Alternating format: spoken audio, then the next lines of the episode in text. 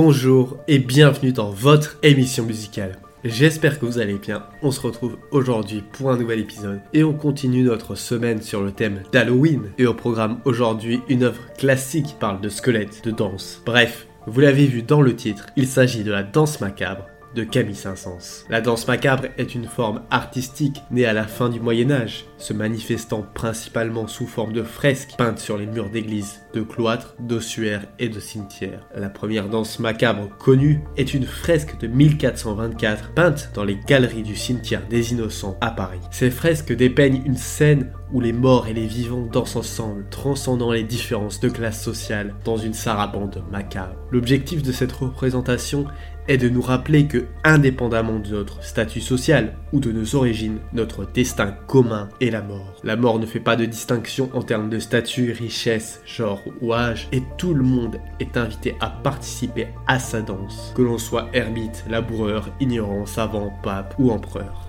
La danse macabre sert ainsi de leçon morale, nous incitant à réfléchir sur notre condition de mortel. Les moins fortunés y trouvent une certaine consolation, tandis que les plus riches réalisent qu'ils ne sont pas à l'abri de leur destin inéluctable. Les personnages représentés se tiennent la main, tous suivant la direction indiquée par la mort, symbolisée par un squelette au sourire moqueur. Mais dans la légende populaire, c'est le soir d'Halloween que la mort invite tous les morts à sortir de leur tombe pour danser jusqu'au lever du jour. Et c'est exactement ce que représente la composition du compositeur français. La danse macabre est donc une composition orchestrale créée par Camille Saint-Saëns en 1875, basée sur le poème Égalité, Fraternité d'Henri Casalis, extrait de son recueil intitulé L'illusion. Le poème de Casalis décrit un bal qui se déroule à minuit, où Satan dirige une danse terrifiante aux côtés de squelettes blancs avec la mort jouant du violon. Le poème commençant ainsi, zig et zag, la mort en cadence, frappant une tombe avec son talon. La mort à minuit joue un air de danse, zig et zig et zag, sur son violon.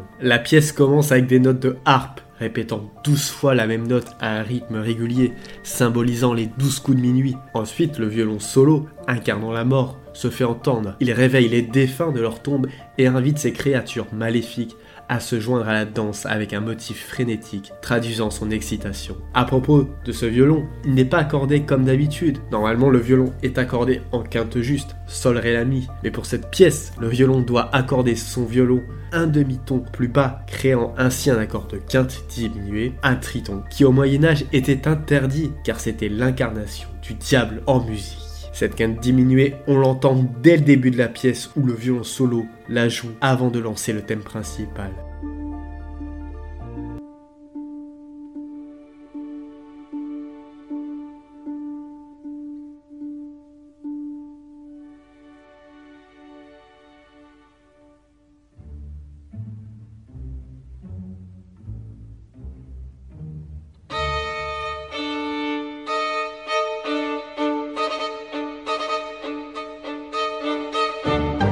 Douce flûte entonne timidement la mélodie principale, reprise ensuite par les violons. On peut entendre un rythme de valse effréné qui s'accélère au fur et à mesure que de plus en plus d'instruments rejoignent la danse. Le thème principal revient à plusieurs reprises, gagnant en intensité à chaque répétition, tout en variant au long de la pièce.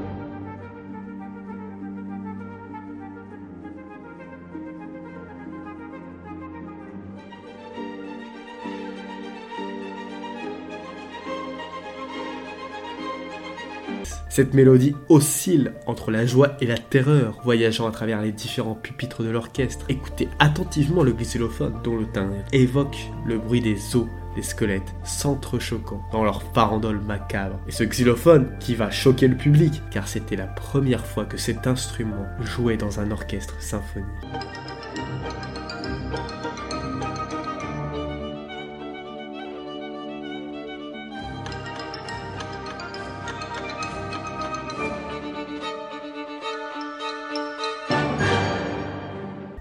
D'un seul coup, un nouveau thème apparaît dans les passes de l'orchestre, plus calme, plus chanté, mais toujours aussi effrayant.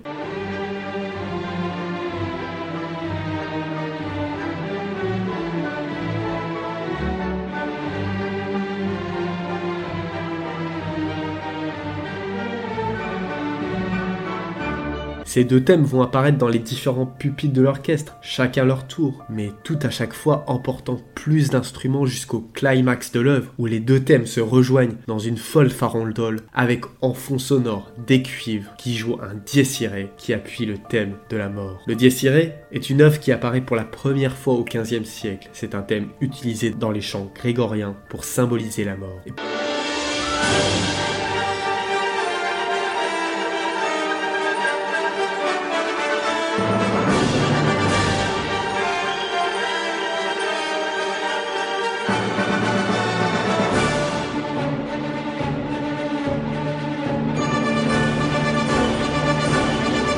D'un seul coup, après ce climax, une descente infernale vers le lever du jour et le coq interprété par le hautbois.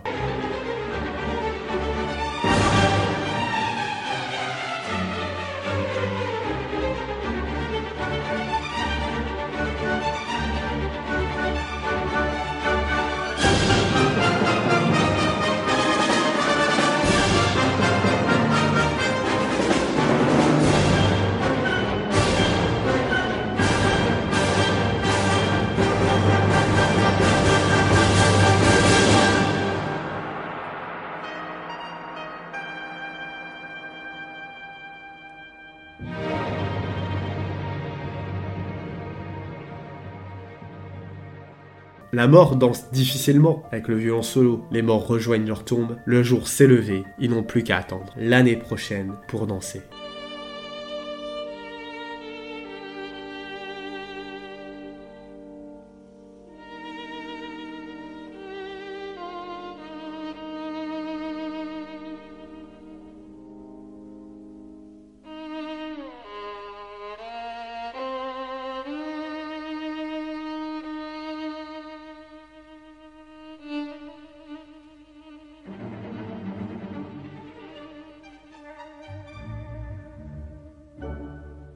Notons que Saint-Saëns a réutilisé la mélodie du xylophone de sa danse macabre de manière humoristique dans sa pièce ultérieure, Le Carnaval des animaux, où elle fait une apparition dans le mouvement baptisé Fossile.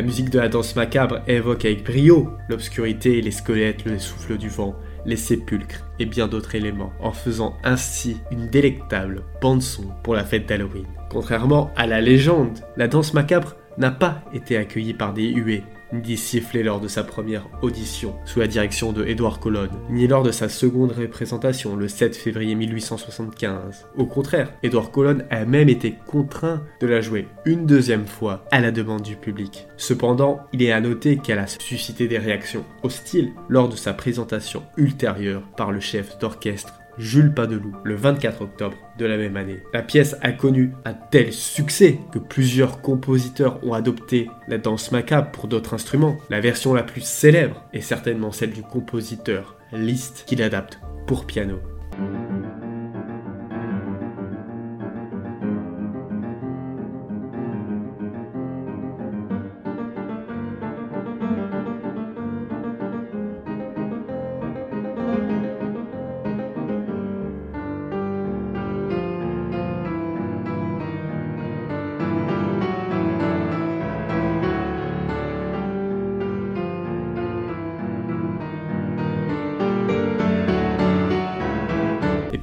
Évidemment, la pièce a été utilisée dans de nombreux autres médias, comme dans la série Buffy contre les vampires ou encore la série Jonathan Creek ou Grimm. Voilà, c'était tout pour cet épisode sur la danse macabre de Saint-Saëns. J'espère qu'il vous a plu. N'hésitez pas à le partager, c'est le meilleur moyen d'aider la chaîne. En attendant, moi je vous dis à lundi pour un nouvel épisode encore plus terrifiant.